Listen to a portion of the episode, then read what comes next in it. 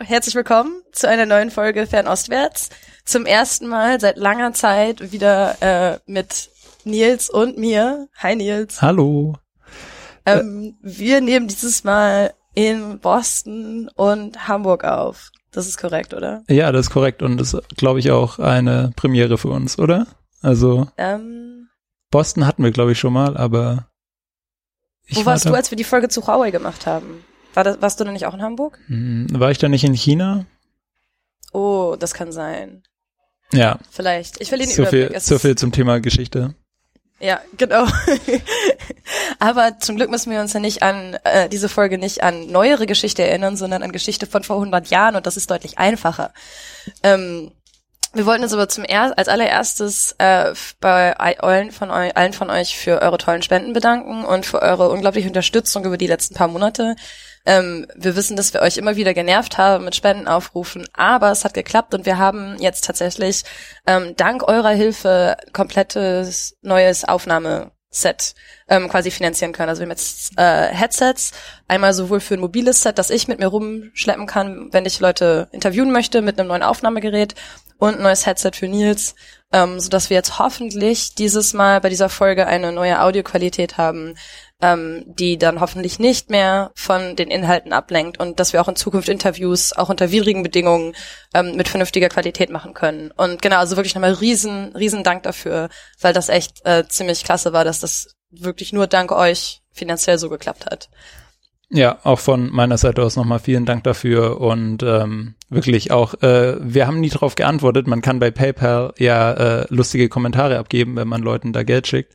Und auch da äh, vielen Dank für die ganzen netten Nachrichten, die wir äh, so bekommen haben im Laufe der Zeit. Und ja. Äh, ja, wurde jetzt auch mal Zeit, dass wir das Ganze in Betrieb nehmen und wir hoffen auch, dass es äh, besser klingt als davor. Aber soweit sieht es, glaube ich, ganz gut aus. Ja. Ja. ja. Genau, das gleiche gilt auch für Überweisungen, die wir teils gekriegt haben, wo wir, wir super liebe Kommentare und ähm, Danksagungen irgendwie über E-Mail und über bei über, in Überweisungsbetreffen gekriegt haben. Also wirklich vielen Dank dafür. Es ist super zu wissen, dass Leute zuhören und dass euch das gefällt, was wir machen und dass ihr bereit seid, das weiter zu unterstützen. Von daher, ja, es ist ein ziemlich tolles Gefühl. Und ja, das äh, haben wir dann direkt zum Anlass genommen, jetzt nochmal was komplett Neues zu versuchen, in der Hoffnung, ähm, dass das äh, euch nicht vergrault, hier ein paar Veränderungen zu machen. Ähm, genau, die Idee war, wir haben in der letzten Folge ging es ja um diplomatische Beziehungen zwischen Nazi-Deutschland und äh, der KMT, ähm, wo Simon vor allem aus seiner Doktorarbeit berichtet hat. Und ähm, von dem Feedback, was wir gekriegt haben, war unter anderem, dass äh, viele Leute meinten, es wäre toll, so mal einen geschichtlichen Einblick zu haben, weil sie gar nicht so viel wüssten über diese Zeit quasi in China. Und ich muss zugeben, das geht mir manchmal auch so, dass ich wirklich teils etwas, ähm, dass es einfach eine Zeit ist, die gerne vernachlässigt wird, auch in den Kursen, die ich quasi belege und auch in meinem äh, in meinem Doktor, weil man vor allem quasi über das moderne China redet. Und deswegen haben wir das jetzt mal zum Anlass genommen, dass wir diese Folge jetzt so als quasi Versuch oder Experiment machen, um mal so Folgen zu historischen Themen zu machen, wo wir kurze Überblicke über einen Teil chinesischer Geschichte geben, ähm, der irgendwie relevant ist. Und wir würden dann heute einmal anfangen mit dem Ende und dem Untergang der Qing-Dynastie. Das war die letzte Dynastie des chinesischen Kaiserreiches. Ähm, die ging, fing 1644 an und endete 1911 ähm, und war also fast 300 Jahre, hat im Endeffekt die gleiche Dynastie regiert und sie war besonders unter anderem, weil sie quasi eine der längsten chinesischen Dynastien war und weil sie auch keine Han-chinesische Dynastie war, sondern es war eine Manchu-Dynastie. Die Manchus sind eine ethnische Gruppe, die es auch jetzt noch in China gibt, aber die quasi im 17. Jahrhundert als äh, quasi nach China als Angreifer kamen ähm, und das Kaiserreich übernommen haben und dann regiert haben, aber die über diese Jahrhunderte so weit assimiliert wurden in quasi han-chinesische Kultur, dass manche sagen, ah, sie waren dann quasi schon fast schon nicht mehr, fast schon nicht mehr als Manchus zu erkennen. Und genau, wir fangen an ähm, Mitte des 19. Jahrhunderts, also das Jahr ist so circa 1850. Die Qing oder die Manchus regieren über ein unheimlich großes, also wirklich über ein großes, eine große Fläche Land ähm, die mehr oder weniger auf verschiedene Arten zum chinesischen Kaiserreich gehört. Und war relativ isoliert vom Rest der Welt und dann, genau, geht das auf einmal rund so gegen 1830, 1839. Äh, genau, und wir müssen vielleicht noch kurz vorab sagen, dass es wirklich jetzt nur ein grober Überblick wird. Also wir versuchen quasi eine breite Zeitspanne abzudecken und werden deswegen nicht so ins Detail gehen und hoffen dann, dass es im Endeffekt eher ähm, ihr euch in den Kommentaren was wünscht oder wir dann selber nochmal sagen, das ist doch ein interessantes Thema und lass mal nur über diese eine Sache reden. Aber jetzt eben ähm, einfach eine kleine historische Einordnung über 50 Jahre hinweg, mehr oder weniger. ähm, Genau, und zwar hatten wir, äh, wie Katharin mich vorhin erinnert hat, in der Folge über, oder in einer Folge über Hongkong auch schon äh, die Opiumkriege etwas erwähnt. Und das war so ein erster markanter Kontakt mit der westlichen Außenwelt, mehr oder weniger damals für das chinesische Kaiserreich. Ähm, und um jetzt ganz viel unter den äh, Tisch fallen zu lassen, muss man sich halt einfach vorstellen, ähm, wie eben die Selbstwahrnehmung des chinesischen Kaiserreiches war, das eben mit immer wechselnden Dynastien regiert hat und auch mit aus ähm, mit verändertem Territorium im Lauf der Jahrhunderte, aber dass da halt irgendwann mal so komische ähm, Ausländer herkommen und ähm, plötzlich mal durchs Land ziehen und man dann eben zweimal äh, Kriege verliert und ähm, relativ äh, strikte Bedingungen aufgedrückt bekommt und dann eben auch noch so Inseln wie Hongkong abgeben muss. Ähm, war schon relativ äh, sozusagen eine Demütigung fürs nationale Selbstbewusstsein. Und ähm, Nation ist eigentlich auch so der eine Begriff, den man dabei immer im Hintergrund äh, behalten sollte, denn wie Katharin gerade schon gesagt hat, waren äh, die Qing-Herrscher eben Manchus. Das heißt, wir hatten damals in China ganz viele unterschiedliche Ethnien und äh, es war quasi mehr so ein Vielvölkerstaat, wobei eben immer klar war, dass die Han-Bevölkerung eigentlich die Mehrheit bildet. Und ähm, dieses westliche Konzept der Nation kommt dann eben auch erst in der zweiten Hälfte des 19. Jahrhunderts so wirklich nach China und beginnt dann da eben zu wirken. Ähm, vielleicht muss man kurz noch einmal, nur um das so historisch einzuordnen, die Opiumkriege waren, also der erste Opiumkrieg war 1839 bis 42 und der zweite war 1856 bis 1860, also beide so Mitte, Anfang bis Mitte des 19. Jahrhunderts. Und das waren beides riesige militärische Niederlagen für die Qing. Ähm, und ähm, wichtig ist auch bei dem Thema, dass das quasi wirtschaftlich motivierte Kriege waren, wo quasi die westlichen Kolonialmächte, es gab viele Waren, die sie quasi von den Chinesen kaufen wollten ähm, und oder vom chinesischen vom chinesischen Kaiserreich zum Zeitpunkt, ähm, unter anderem Tee. Und sie mussten dafür größtenteils in Silber und Gold bezahlen. Und äh, sie hatten aber nichts, was sie quasi den Chinesen verkaufen konnten. Ähm, und eine Motivation für die Kriege war eben, oder die Hauptmotivation, dass sie äh, das chinesische Kaiserreich dazu bringen wollten, den Markt für Opium zu öffnen, weil wenn in China plötzlich Opium verkauft werden konnte, dass die Briten besonders in Indien und in den anderen Kolonien zahlreich anbauen konnten, dann hätten sie endlich etwas, was sie gegen wo sie, wodurch, was sie verkaufen können, um ihr Gold und Silber quasi zurückzukriegen. Weil man muss sich das so ein bisschen so vorstellen, dass sie quasi jahrelang im Endeffekt ihre gesamten Reserven einfach an China gegeben haben und im Gegenzug haben sie Tee bekommen. Aber es ist so ein bisschen wie so eine Handels, es war so quasi so eine Handelsimbalance, wie Trump sie gerade ähm, auch äh, mit China ankreidet und womit er gerade ein ziemlich großes Problem hat. Und ja. im 19. Jahrhundert hat man dann eben das Land angegriffen. Ja, und damals waren die Dinge noch einfacher. Stichwort äh, Kanonenboot-Diplomatie. Und ähm, äh, genau, ein, also zwei Stichworte, die wir nur so nennen können und auf den einen werde ich ein bisschen mehr eingehen, weil es irgendwie nicht ohne geht. Ähm, das eine ist, dass es auch innenpolitisch ähm, Unruhen gab. Es gab die äh, den Taiping-Aufstand, äh, der wirklich verheerend war, was ähm, innenpolitische Verwüstung und Todesopfer anging. Aber darauf gehen wir jetzt nicht weiter ein. Ähm, aber das war eben auch in den 70er Jahren des ähm, 60er, 70er Jahre des 19. Jahrhunderts. Und ähm, ebenfalls Mitte des 19. Jahrhunderts hat dann äh, die USA Japan gezwungen, sich äh, dem Ausland zu öffnen. Und ähm, in Japan gab es dann die sogenannte Meiji-Restauration, ähm, wo massiv Reformen umgesetzt wurden, um äh, den japanischen Staat äh, westlichen Vorbildern anzugleichen, was überraschend gut funktioniert hat ähm, so dass Japan sozusagen ähm, the place to be war für junge Chinesen äh, Ende des 19. Jahrhunderts und ähm, alles, was eben an westlichen Ideen, Literatur, Schriften, sonst wie vorlag, eben mehr oder weniger über Japan nach China importiert wurde. Und ähm, das wiederum ist dann eben historisch auch äh, für China eine Art Schmach gewesen, weil Japan eben ganz lange Zeit als sozusagen kleiner Bruder Chinas gesehen wurde, ähm, die eben einmal die chinesische Kultur in mehreren Schritten übernommen haben und sie dann ein bisschen abgewandelt hatten.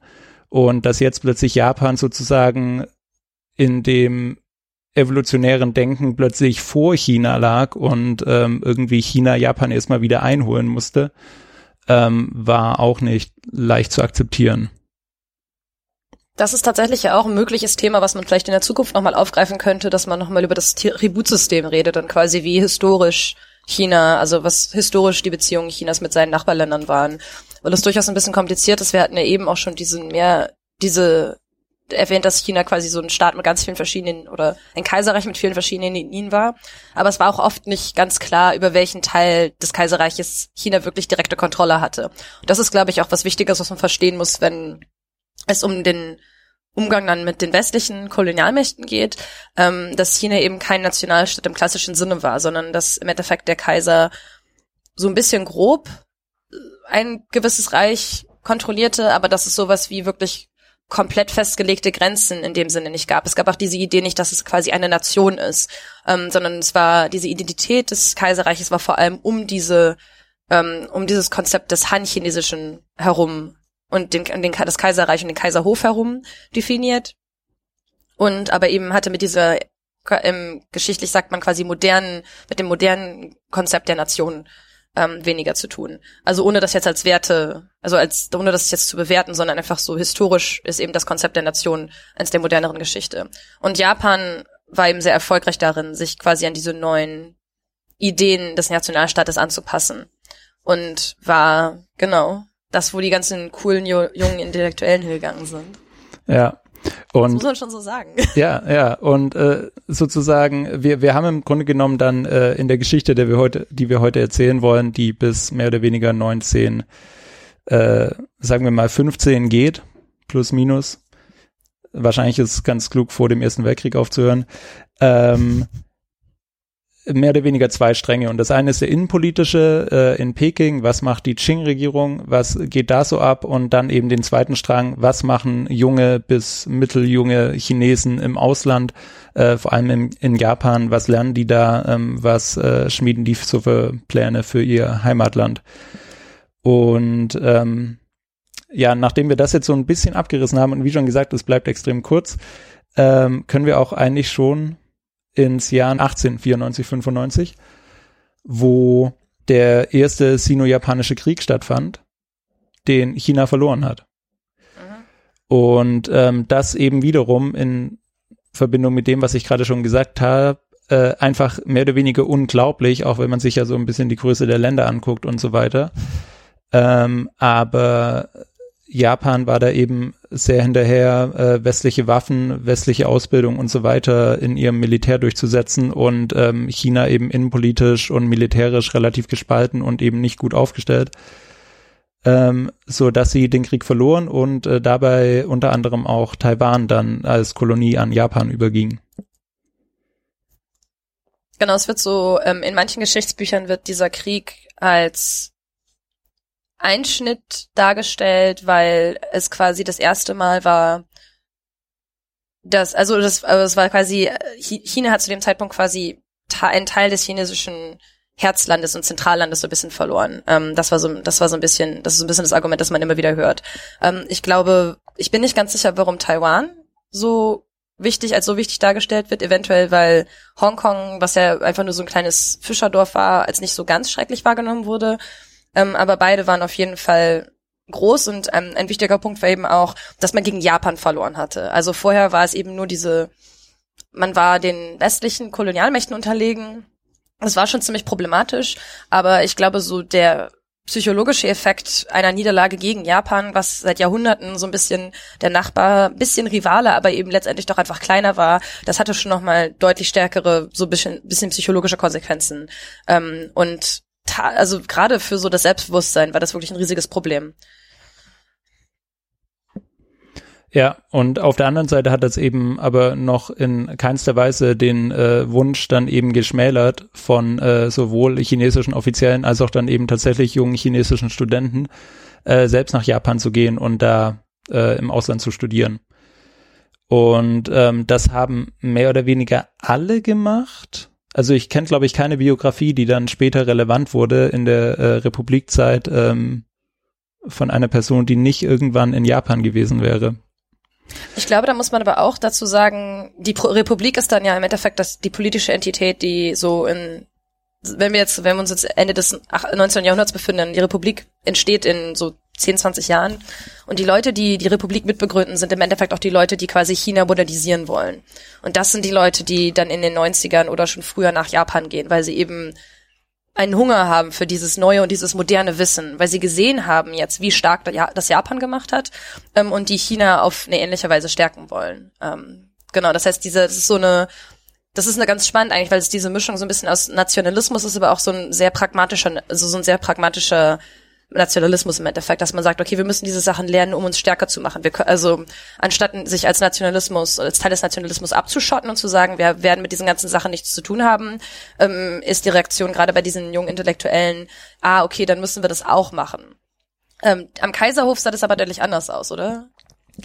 Ja, genau. Ähm, da äh, gab es, uh, ich weiß jetzt gerade tatsächlich nicht mehr seit welchem Jahr, ähm, aber generell immer sehr viel Widerstand gegen jegliche Reformpläne.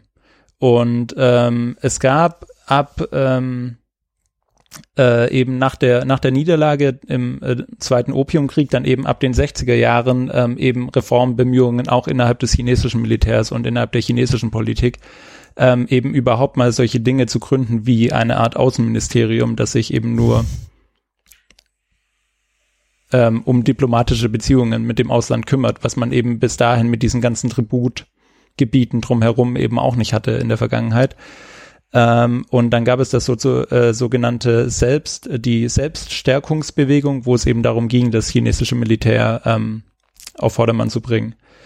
Und obwohl es eben diese Bemühungen gab auf der offiziellen politischen Seite, ähm, war eben der Wille nicht da, im Kaiserpalast äh, wirklich ähm, einschneidende Reformen umzusetzen in irgendeiner Art und Weise. Und ähm, jetzt zurück nach Japan. ich, ich glaube, eine Sache, die man, glaube ich, zu dem Thema noch sagen muss kurz, ist, man muss sich das wirklich als es ist wirklich so, es ist wie, wie, wie, wie aus einer tragischen, es ist wie so aus einer tragischen Oper oder einem, einem tragischen Theaterstück im Endeffekt. Wir haben dieses Kaiserreich, das mittlerweile 250 Jahre an der Macht war ähm, und das jetzt einfach so ausgehöhlt wird und so vorsichtig in sich zusammenfällt. Nicht, weil es wirklich große Teile Land verliert, also es hat nur ähm, Hongkong, Macau und Taiwan verloren, aber weil es einfach schwach aussieht. Also die ganzen Leute, die in China sind, sehen, die aufpassen, was mit der Politik passiert, sehen einfach zunehmend wir können uns nicht wehren gegen Leute von außen. Wir können uns nicht gegen diese ganzen komischen Leute aus Europa wehren und noch viel weniger können wir uns plötzlich gegen unseren Nachbarn Japan wehren. Und das ist wirklich einfach wie so das Ende einer Ära sich so ein bisschen anfühlt für die Leute. Ich glaube, das muss man sich wirklich vor Augen halten, wie das quasi auch historisch äh, wahrgenommen wird. Und das ist auch die Geschichte, die im Endeffekt jetzt noch in China erzählt wird, dass die Qing das Ende des glorreichen chinesischen Kaiserreichs quasi waren und China mit in den Untergang geführt haben, so ein bisschen. Ähm, in Japan haben währenddessen ähm, junge Intellektuelle äh, über so viele Sachen über größtenteils westliche politische Theorie auch zum Beispiel gelernt. Ähm, ich glaube, zwei Leute, die man erwähnen sollte, sind äh, Kang Yo Wei und Liang Qichao. Ähm, Sie sind beide, wurden beide so circa zur gleichen Zeit geboren, also beide so 1860, 1870. Also genau in der Zeit, in der die Qing, also der Opiumkrieg war schon durch, aber die Qing war einfach ganz klar dabei, ähm, einfach ganz klar im Niedergang. Ähm, und sie haben beide so ein bisschen den Drive gehabt. Und es gibt noch eine dritte Person, Yen Fu, ähm, der aber weniger auftaucht. Ähm, sie haben alle so ein bisschen versucht, quasi Ideen vom Westen zu nehmen ähm, und sie mit der chinesischen Kultur so ein bisschen zu verbringen, also zu verbinden. Ähm, die Idee war quasi China nicht komplett zu einem komplett so wie zum Westen zu machen, ähm, aber China zu stärken, indem man das Land eben mehr wie der Westen macht. Also unter anderem eben durch institutionelle Reformen. Ähm, aber es ging zum Beispiel auch so ein bisschen um es ging zum Beispiel auch so ein bisschen wie ganz zentrale Werte. Also eine Sache, die ich ganz spannend finde, ist, dass man immer wieder diesen Mythos hört, so dass in generell ist im Osten quasi das Kollektiv wichtiger und generell ist im Westen irgendwie das Individuum wichtiger. Und äh, Liang Qichao im Besonderen, ähm, der sich besonders für die USA interessiert hat, hat zum Beispiel gar nicht das Gefühl gehabt, dass es unbedingt so einen Konflikt gab, sondern er glaubte, ähm, quasi die Gruppe wird im Endeffekt stärker, wenn wir die Individuen und individuelle Rechte auch stärken und wenn wir auch mehr Freiheit, ähm, wenn wir auch mehr Freiheit haben. Ähm, ist dann, er geht dann aber tatsächlich in die USA. Ähm, ich glaube, Ende des, also so, so kurz vor 1900 und ist relativ äh, enttäuscht davon, was er da dann geht und fängt so ein bisschen an zu überlegen, ob es dann wirklich unbedingt die richtige, unbedingt die beste Idee ist, es komplett, komplett dieses Modell des Westens zu übernehmen ähm, und wird pessimistischer, was das Chine die chinesische Zukunft angeht und fängt dann an so ein bisschen zu sagen, okay, vielleicht ist es besser, ähm, wenn wirklich der das Wohl des Staates und das Wohl der Nation quasi nach oben als an den ersten, an die erste Stelle gestellt wird. Und ich glaube, eine Sache, die man auch, die auch sehr wichtig ist, ist, dass äh, diese ganzen jungen Leute, die sprachen größtenteils, die haben dann auch teils Englisch gelernt, aber generell sprachen sie erstmal vor allem Chinesisch und konnten Japanisch halt auch lesen und sprachen vielleicht noch Japanisch. Und das heißt, die Momente, wo diese ganzen jungen Männer, es waren alles Männer, ähm, das erste Mal politische Gedanken und politische Theorie gelesen haben. Das war politische Theorie, die oft aus dem Englischen oder dem Französischen ins Japanische übersetzt worden war. Ähm, und die wiederum haben dann diese japanischen Übersetzungen genommen, die ja auch in Kanji waren, also in Zeichen, die ursprünglich aus China kamen, ähm, und haben dann diese Begriffe wiederum nach China transportiert. Das ist, das ist ein relativ spannender Fun Fact, dass auch wenn man jetzt, also ich war ja selber vor ein paar Jahren an der Tsinghua und habe da politische äh, habe da Politikwissenschaften belegt und die Terminologie, die dort benutzt wird, also zum Beispiel, wenn man sagt staatliche Souveränität oder Nation, das sind alles Begriffe, die immer noch aus Japan kommen. Also es sind diese japanischen Übersetzungen, die im Endeffekt das Fundament der chinesischen Politikwissenschaften auch heute bilden, also quasi der modernen Politikwissenschaften, wie sie aus dem, wie sie auf, aus dem Westen übernommen wurde. Ja, und ähm, es waren nicht mal nur die Zeichen, sondern es war tatsächlich so, dass ähm, das schriftliche Japanisch, das damals sozusagen geschrieben wurde, war mehr oder weniger identisch mit dem schriftlichen Chinesisch, das damals von Intellektuellen in China geschrieben wurde. Ähm, also so eine Art äh, Latein beziehungsweise Lingua Franca, einfach weil die, die, das Schrift, wie soll man sagen, die äh, schriftlichen Texte sich so sehr an irgendwelchen chinesischen Klassikern orientierten und an quasi fest, einem festgelegten Kanon von Schriften, ähm, den man immer wieder imitiert hat, ähm, dass die schriftliche Sprache, das schriftliche Japanisch so wie das schriftliche Chinesisch damals einfach sich so ähnlich waren, dass man das mehr oder weniger runterlesen konnte, auch wenn man die andere Sprache gar nicht gelernt hatte und sich mündlich keineswegs in irgendeiner Weise verständigen konnte. Ja. Und was hast du noch angesprochen? Genau, eine Sache noch ähm, ist, was wir vergessen haben, ist, dass es ja auch in Shanghai Konzessionen gab. Also eben dann Stimmt. nicht direkt als Kolonien, aber sozusagen eine ständige Präsenz ausländischer Mächte ähm, an diversen Orten in China. Und ähm, ja, du hast es vorhin auch angesprochen, dass auch heutzutage eben noch so der, der Qing-Dynastie so ein bisschen dann auch die Schuld in die Schuhe geschoben wird. Ähm, dass, äh, dass äh, dir damals äh, der, der Qing-Thron sozusagen den Untergang Chinas so ein bisschen begleitet hätte. Und ähm, das gab es auch damals schon ein bisschen. Also das ist ganz interessant, dass dann eben mit dem aufkeimenden Nationalismus ähm, nicht nur China irgendwie sich selbst definiert hat, sondern dass es auch sehr viele Han-Chinesen gab, die dann plötzlich festgestellt haben, halt, Moment mal, ähm, die da in Peking, das sind ja diese Manchus und vielleicht sind die einfach blöd, weil sie Manchus sind und ähm, es dann wirklich auch so äh, im, im bis es dann zur Revolution kam, eben auch äh, gerade äh, Yen Fu, den du angesprochen hast, da auch so ein Anti-Manchurismus gab, mehr oder weniger. Der, genau, der, das war teils in, ziemlich explizit rassistisch, also was es dann gerade Anfang des 20. Jahrhunderts gab. Ja. Also als wir dann versucht haben zu mobilisieren gegen den Manchu-Kaiserhof, da ähm, war es wirklich teils so ein bisschen so, es sind quasi die Ausländer, die uns gerade kontrollieren. Und einer der Gründe, dass wir schwach sind, ist nicht nur, dass wir quasi als Nation schwach sind, sondern einer der Gründe, dass wir schwach sind, ist, weil wir von diesen Ausländern regiert werden gerade. Ja, und äh, da muss man halt auch sagen, also äh, nur wieder dann als kleine historische Einordnung, das ist dann nicht unbedingt die Schuld von blöden Chinesen, sondern das ist dann halt die direkte Übernahme von Ideen aus dem Westen, wo ja ähm, äh, Rassenideologie äh, und irgendwie so biologistische Erklärungen für den Unterschied zwischen einzelnen Nationen äh, damals auch Hochkonjunktur hatten. Und ähm, ein ehemaliger Kommilitone von mir hat auch mal so ein bisschen sich angeguckt, ob man nicht vielleicht sogar diesen ähm, Antimanchurismus ähm, mehr oder weniger direkt auch mit Antisemitismus gleichsetzen könnte. Also dass die sozusagen ihre Ideen, was an den Manchus schlecht und irgendwie niederwertig ist, irgendwie direkt aus eben antisemitischen Beschreibungen aus dem Westen übernommen haben könnten. Krass.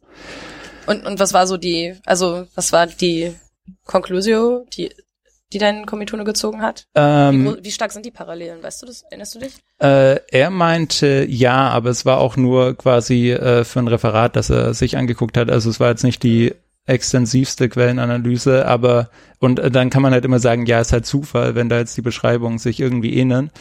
Aber ähm, das ist dann doch immer wieder eben interessant, welche wie wir es ja auch schon beschrieben haben, welche Schlenke sowas dann nehmen kann, da, können, dass Ideen aus Europa über Japan nach China und dann nochmal ähm, importiert werden. Und deswegen für unwahrscheinlich halte ich es eigentlich nicht. Ich glaube auch, also selbst wenn die genaue Rhetorik nicht aus dem Westen unbedingt übernommen wurde, glaube ich, muss man sich schon vor Augen halten, wie wichtig einfach dieses Denken von Nationalstaaten und überhaupt Nationen ist, wenn man überhaupt Nationalismus haben möchte. Weil Nationalismus hat so ein bisschen, also man kann so ein bisschen sagen, dass es quasi die Idee ist, dass wegen der Zugehörigkeit zu einer bestimmten Bevölkerungsgruppe hast du bestimmte, äh, hast du bestimmte Sachen, die einfach wahr sind. Also dass man man ist Han-Chinese, das ist sowas ganz Essentielles und man oder man ist Chinese, das ist was Essentielles statt oder man ist Manchu, das ist was Essentielles, woran man nichts ändern kann. Und historisch war die Idee des chinesischen Kaiserreiches eben eher so naja, ihr seid vielleicht so ein bisschen anders und wir wissen, dass ihr eine andere ethnische Gruppe seid und ihr habt irgendwie einen eigenen Namen für euch, aber es ist okay, solange ihr euch quasi in unsere Kultur rein zivilisiert. Das war ganz lange so die, das Prinzip des Tributsystems. Das heißt, es war nicht so ein, so ein essentielles Denken, dass man wegen der Zugehörigkeit zu einer bestimmten Bevölkerungsgruppe nicht Chinese sein kann, sondern man wurde Chinese, indem man chinesische Kultur äh, im Endeffekt angenommen hat und sich an die chinesische Kultur angepasst hat. Und das war eben genau der Prozess, der den Manchus passiert war. Also sie haben sich quasi selber, also Sinifizierung ist quasi der Begriff, den man dafür immer be wieder benutzt, aber sie haben sich selber chinesisch gemacht ähm, durch ihre Eingliederung in dieses Kultursystem. Und Ende des 19. und 20. Jahrhunderts schlägt das dann um in so ein Nationaldenken, wo es dann egal ist. Im Endeffekt ist es fast so ein bisschen wie Integration und Assimilation, ja. Also wo es dann quasi egal ist auf einmal, wie man sich integriert oder assimiliert ähm, und auf und wie dass man sich wie Chinese verhält und es ist, egal ähm, wie man sich anzieht und welche Sprache man spricht was zählt ist plötzlich welche Ethnizität und welchen ethischen Hintergrund man hat. Und das ist schon ein relativ radikaler Wandel wenn es darum geht wie politische Gruppen im Endeffekt verstanden werden. Und auch wenn die Rhetorik selber nicht übernommen wurde unbedingt, ähm, ist es schon diese Grundidee, dass es quasi verschiedene Nationalgruppen gibt, die irgendwie, wie du sagst, quasi dieses Rassendenken, die quasi dadurch definiert wurden, von welcher Gruppe sie kommen, das ist schon etwas, was aus dem Westen definitiv äh, übernommen wurde. Ja. Und interessant ist dabei auch, also das kriege ich jetzt leider auch nicht hundertprozentig zusammen, aber äh, zu 95 Prozent und äh, vielleicht gehen wir darauf beim nächsten Mal nochmal ein. Ähm, aber ich will es an der Stelle sagen, dass ähm, Liang Qichao dann auch äh, in den 1900er Jahren ähm, so ein, eine Abhandlung über quasi die Defizite der chinesischen Nation geschrieben hat und was in China eben so alles falsch läuft, seiner Meinung nach. Und das lässt sich dann wiederum auch zurückverfolgen auf irgend, also auf Texte über China, die er in Japan gelesen hat, denn er selber weiß ja eigentlich gar nicht, was in China los ist. Also das ist das Witzige an diesem Nationalismus, dass der sozusagen erstmal von außen entdeckt werden muss. dass es gab ja davor kein Nationalbewusstsein in China, wo die gesagt hätten, ja, der Chinese ist so und so, sondern äh, die kamen dann halt nach Japan und haben da dann festgestellt, dass äh, die Japaner sich alle konstant über Chinesen lustig machen, weil sie ja halt den Krieg gewonnen haben und ähm, äh, auch wirklich äh, durch Kriegspropaganda und so relativ äh, wirklich dann halt auch rassistisch und hämisch gegenüber Chinesen eingestellt waren. Und das Ganze wiederum hat er dann rezipiert und daraus dann halt sozusagen sein eigenes Bild über China abgeleitet. Und mit den ganzen Vorurteilen, die eben in Japan äh, von Japanern und von Europäern verbreitet worden waren über Chinesen, konnte er dann sozusagen rechtfertigen, ja, natürlich geht's unserem Land gerade nicht gut und wir verlieren Kriege, weil guckt euch doch an, äh, wie wir irgendwie drauf sind. Ja. Eine interessante Sache dazu ist es auch, es gibt eine Theorie, ähm, es gibt auch Argumente dagegen, aber es gibt zum Beispiel ein Argument, das unter anderem bestimmte Formen oder Arten von Homophobie als Teil dieser Nationalismusbewegung nach China importiert wurden.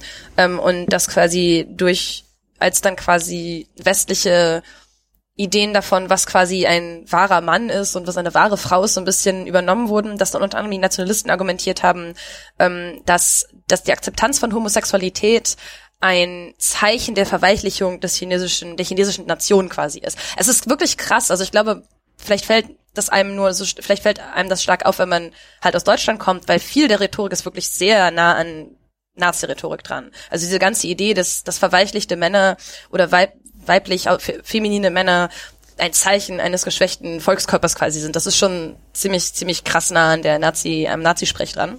Und das war aber so ein bisschen die Idee in China dann auch, dass man gesagt hat, okay, wir müssen quasi unsere Männer wieder zu richtigen Männern machen. Ähm, und ein Problem Chinas ist eben, dass China ein femininer, verweichlichter Mann ist und wir müssen uns stärken und wieder zu so einem äh, richtig äh, männlichen Mann im Endeffekt werden wie die ganzen westlichen Staaten. Ähm, und es gibt eben ein Argument, ähm, das kann man unter anderem in, ich glaube, Passions of the Cut Sleeve nachlesen. Das ist ein, wo es um die Darstellung von männlicher Homosexualität in chinesischer Literatur geht. Ähm, und das Argument ist dann eben, dass das auch dazu geführt hat, dass dann Homophobie deutlich stärker wurde in China Anfang des 20. Jahrhunderts, weil auf einmal gab es eben politische Gründe, ähm, aus denen Homosexualität nicht mehr akzeptabel war in dieser neuen Nation, die quasi die Reformer bauen wollten. Ich glaube, das ist, genau, also das ist quasi, es kam Kram rein zusammen mit diesem Rassismus, der im Endeffekt wir benutzen, also wenn man sagt ein moderner Staat, dann ist es oft positiv konnotiert, glaube ich, aber das sind auch im Endeffekt moderne Ideen, die aus dem Westen dann kamen und die teils sehr gerne und sehr aktiv offen übernommen wurden. Ja, ja, und das ist ähm, vielleicht das nochmal zum Abschluss und dann können wir wieder auf konkretere Ereignisse übergehen. Ähm, eben generell auch diese, diese Wahrnehmung damals, dass eben sozusagen die anderen modern sind und man selber nicht und es werden muss. Und dann eben auch ja. äh, Yen Fu, den wir jetzt vorhin auch schon angesprochen hatten, äh, war eben auch derjenige, der dann ähm, die Evolutionstheorie von was Huxley ins äh, Chinesische übersetzt hat. Also ganz krass eben ähm, Sozialdarwinismus rezipiert hat und das dann verbreitet hat. Und ähm, man hat dann eben sowohl auf der individuellen Ebene des Einzelnen, des Körpers und so weiter, als auch auf der nationalen Ebene des Staates diese Vorstellung von, es gibt diese Entwicklung und ähm, wir müssen da jetzt aufholen, wir müssen uns weiterentwickeln und ähm, ja, einfach diese, wirklich dieses, die, auch diese komplette Übernahme des modernen Zeitbilds, eben, weil davor eben in ja, dynastischen Zyklen gedacht wurde. Es gab die Ming und dann gab es die Ming nicht mehr und dann gab es die Qing und vielleicht gibt es auch irgendwann die Qing nicht mehr. Äh, und das war damals alles vorstellbar, aber das war halt im die ewige Wiederkehr des Gleichen sozusagen und dass man wirklich halt diesen unendlichen Fortschritt hat, wo man halt an, mit anderen konstant sich in diesem internationalen Wettrennen befindet, das war halt auch komplett neu. Und ich glaube, eine Sache, die auch noch wichtig ist, wenn wir quasi weitergehen, ist auch, dass unter anderem in Reaktion auf die Niederlage gegen Japan hat ähm, Liang Qichao und diese jungen Intellektuellen haben angefangen, darüber nachzudenken, wie man quasi Leute mobilisieren kann. Also sie haben nicht nur miteinander über die ganzen Sachen geredet, ähm, sondern Liang hat ähm, unter anderem ein, eine Zeitung gegründet, ähm, also chinesische und ausländische Nachrichten heißt die, äh, in der er versucht hat, Leute darauf aufmerksam zu machen, wie er quasi internationale Politik sieht und wo er unter anderem diese Idee der nationalen Schwäche Chinas propagiert hat, ähm, um Leute darauf aufmerksam zu machen, dass da etwas gemacht werden muss. Also es sind nicht nur Leute, die im stillen Kämmerlein über diese ganzen Sachen reden, sondern die wirklich aktiv versuchen, die Politik zu Hause zu beeinflussen. Ähm, einerseits irgendwie persönlich und andererseits aber eben auch, indem sie wirklich Publikationen also Sachen quasi Zeitungen veröffentlichen, ähm, um andere Leute zu mobilisieren und im Endeffekt zu konvertieren zu ihrer, zu ihrer Sichtweise auf die Welt und die Geschichte und Politik. Ja, und das ähm, führte dann eben äh, selbiger äh, Liang Qichao hat dann eben auch die äh, Tungmong Hui gegründet. Ähm, also mehr oder weniger eigentlich am Anfang eine Studentenverbindung für chinesische Studenten in Japan. Und ähm, die hat sich dann mehr oder weniger weiterentwickelt zu einem, zu einer nationalistischen Gruppe und daraus ist im Endeffekt die ähm, Kuomintang, die äh, nationale Partei, die es auch heute noch auf Taiwan gibt, hervorgegangen. Und da, da sieht man halt auch, mehr oder weniger kann man viel reininterpretieren, aber vor allem eben wie aus diesen kleinen Ideen dann eben über wenige Jahre, wo halt die realpolitische Situation wirklich richtig, richtig mies aussah, ähm, sich eben eine ja wirkliche komplett neue politische Bewegung herausgebildet hat.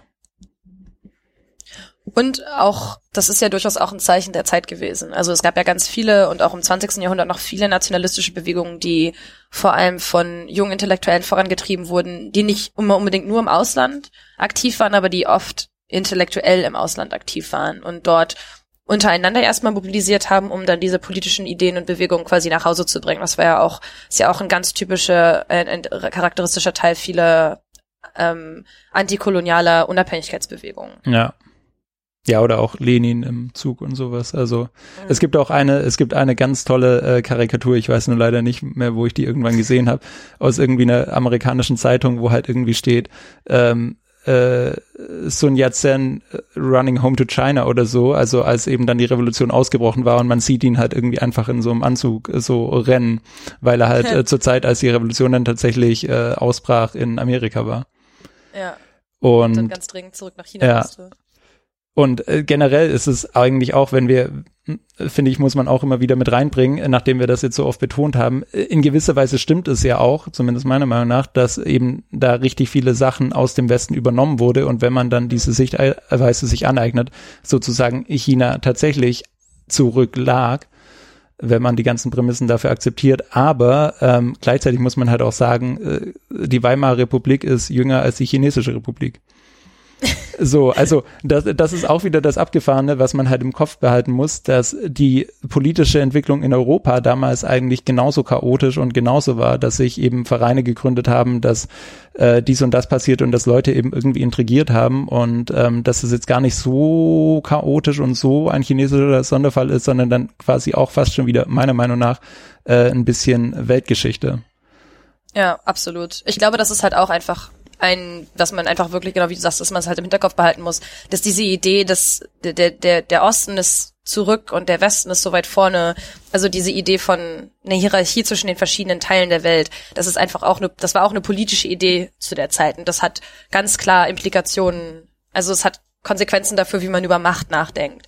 Ähm, und das hat aber nicht unbedingt was mit der tatsächlichen Realität zu tun, ähm, wie du sagst. Also auch in Europa war es chaotisch und Leute wussten nicht ganz genau, was eigentlich gerade, was gerade passierte. Und auch in Europa gab es viel Selbstfindung ähm, zu, zu, zu genau der gleichen Zeit.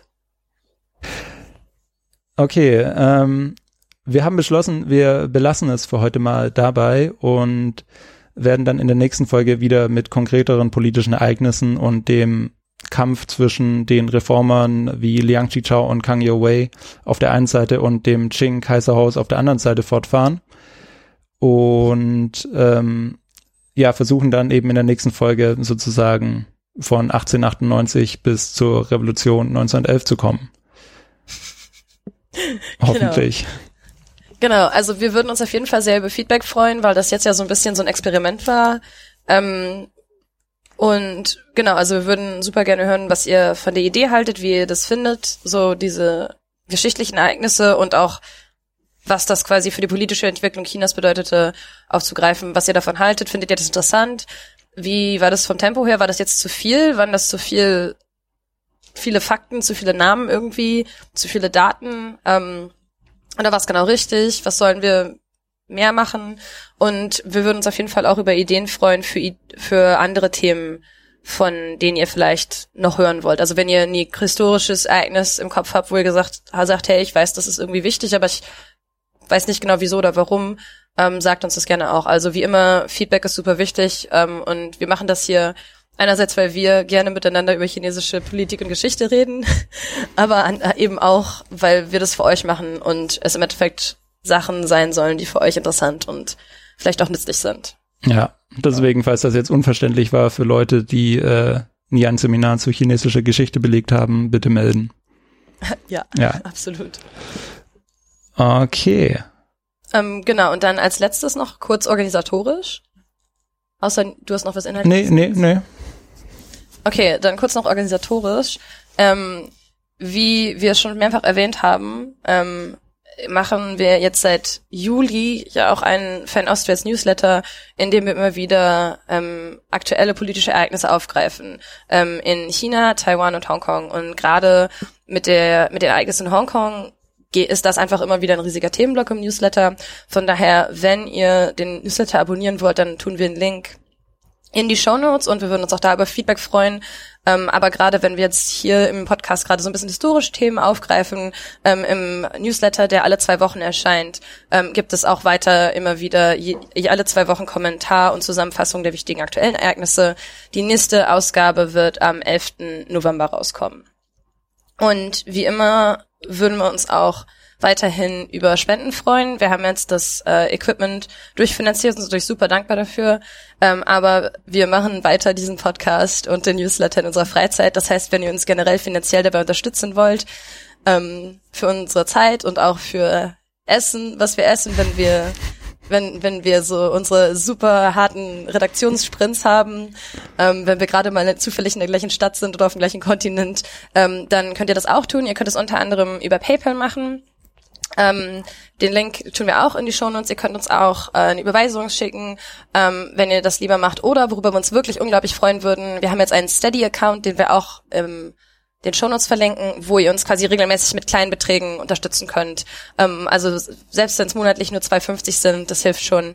Ähm, einfach weil, genau, es ist einfach echt unsere Freizeit und wenn ihr uns dabei finanziell unterstützt, dann wäre das echt super. Genau. Genau, aber vor allem vielen Dank fürs Zuhören. Ich glaube, ja. iTunes-Reviews brauchen wir nicht. Aber ähm, ja, nee, äh, danke fürs Zuhören wirklich und wir hoffen, äh, es hat ein bisschen was gebracht und war auch unterhaltsam. Genau, also genau, sagt uns, was ihr, wovon ihr hören, mehr hören wolltet, wovon weniger. Bis bald. Bis bald.